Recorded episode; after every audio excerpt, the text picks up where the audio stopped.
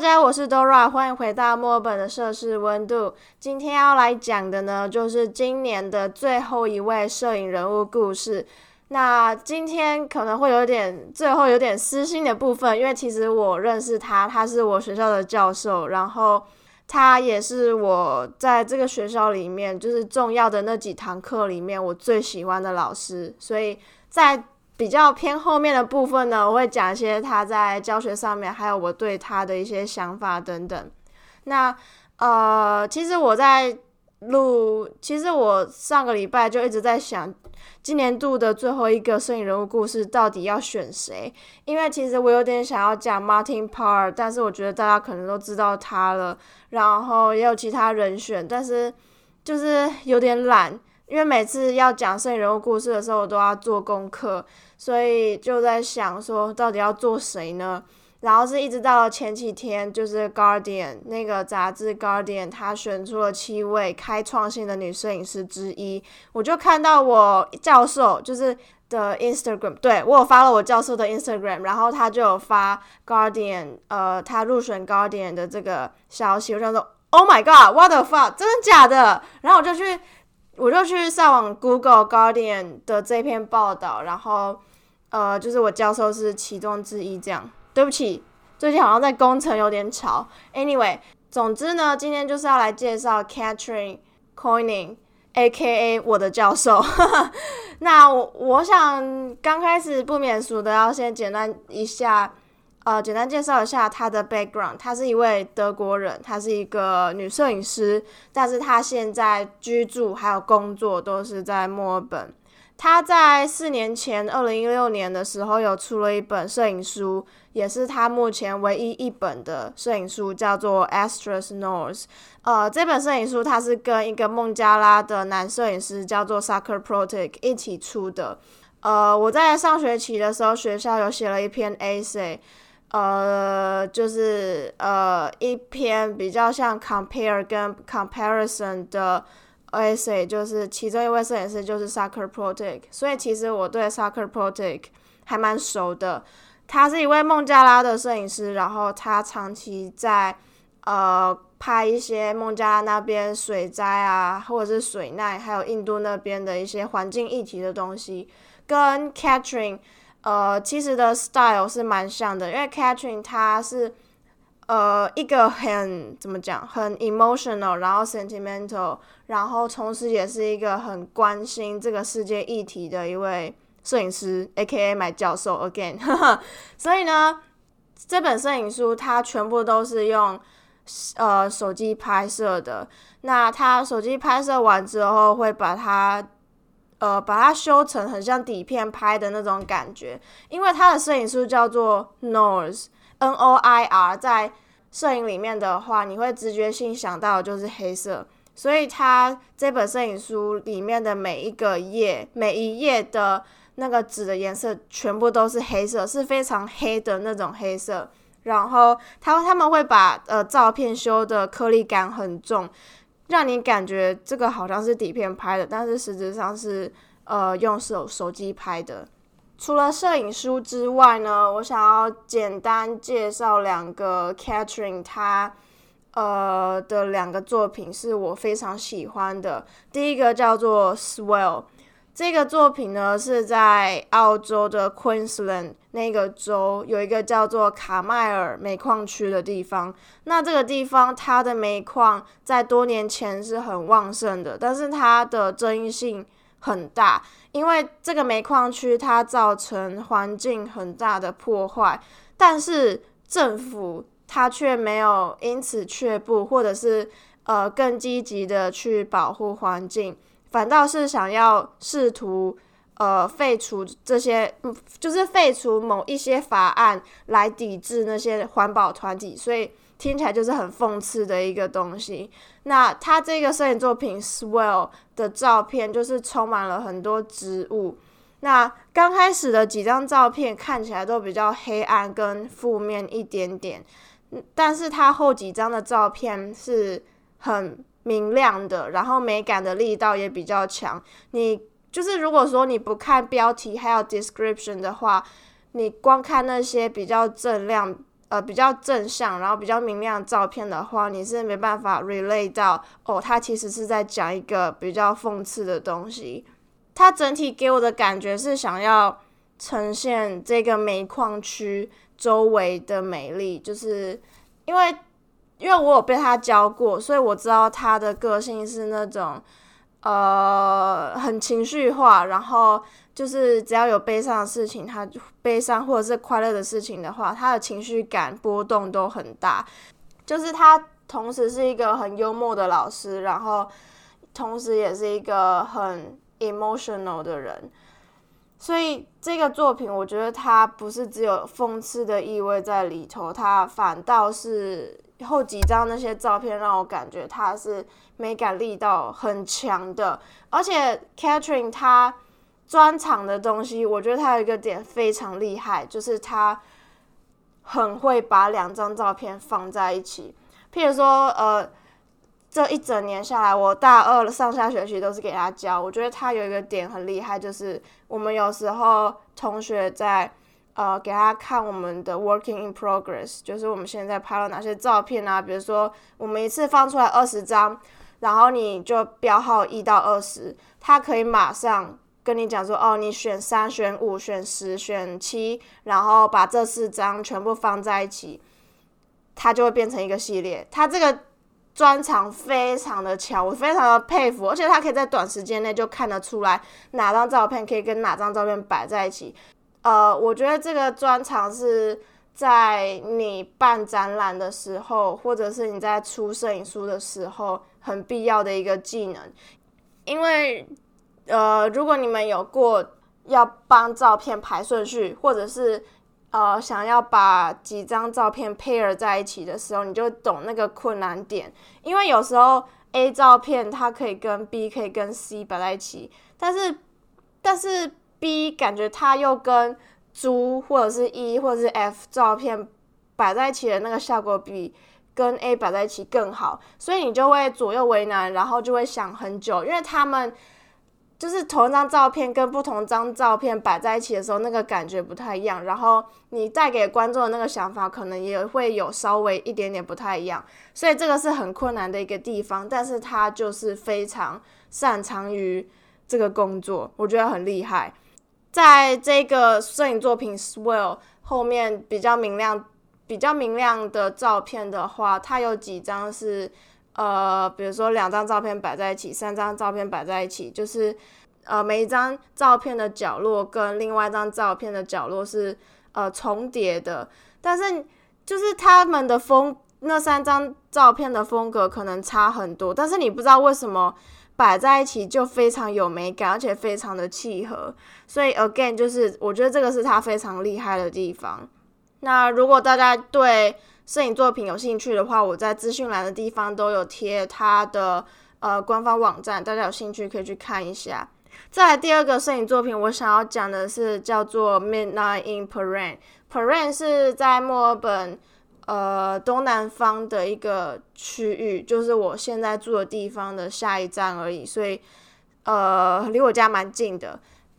我觉得 Paran 这个地方是目前我在墨尔本最喜欢的一个区域，真的没有之一，就是最喜欢的。为什么呢？因为它给我一种很沉静的感觉，而且它跟跟我比较有 relate 到的感觉，而且它是一个就是一个很沉静、很安静，但是你又会你又不会觉得过于安静。然后街道是非常真的跟其他区域的街道。